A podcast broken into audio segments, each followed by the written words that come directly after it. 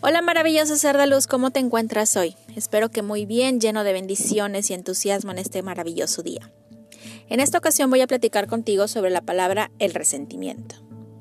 En un gran rancho había mil vacas de ganado. Un buen día el dueño le pidió al capataz que tomara cada una de esas vacas y les pusiera el sello oficial de su marca. Como bien sabrás, el poner un sello en una vaca es poner el sello sobre el lumbre a que esté hasta el rojo vivo y poder marcar a cada una. ¿Ok? Así lo hizo el capataz, tomó a cada una de las vacas y las fue marcando una a una. Pasaron los días y el dueño visitó nuevamente su rancho y observó una de las vacas que el sello no había quedado como él quería. Le comentó al capataz y el capataz volvió a tomar esa, esa vaquita y la volvió a marcar. Pasaron dos días, la observaron, no les gustó el sello y la volvió a marcar. De tal manera que esa vaquita fue marcada en severas ocasiones. ¿Sabes qué sucedió con esa vaquita? Obviamente esa vaquita murió.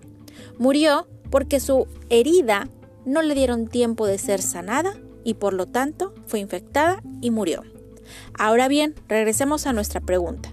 ¿Qué es el resentimiento?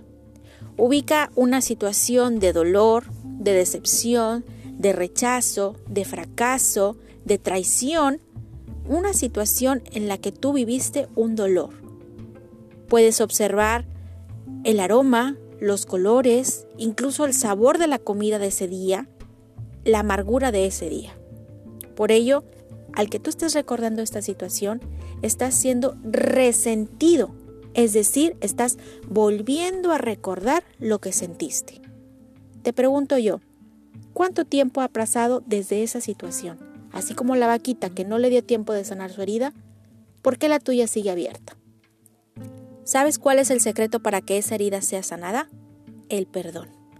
Cuando tú perdonas y liberas esos sentimientos de ti, te das cuenta que el resentimiento ya no existe, que tú puedes hablar de una situación sin volver a sentir esa situación.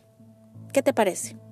Analiza la reflexión del día de hoy y espero que te ayude a sanar esa área de tu vida que sigue abierta tu amiga Yemi Herrera.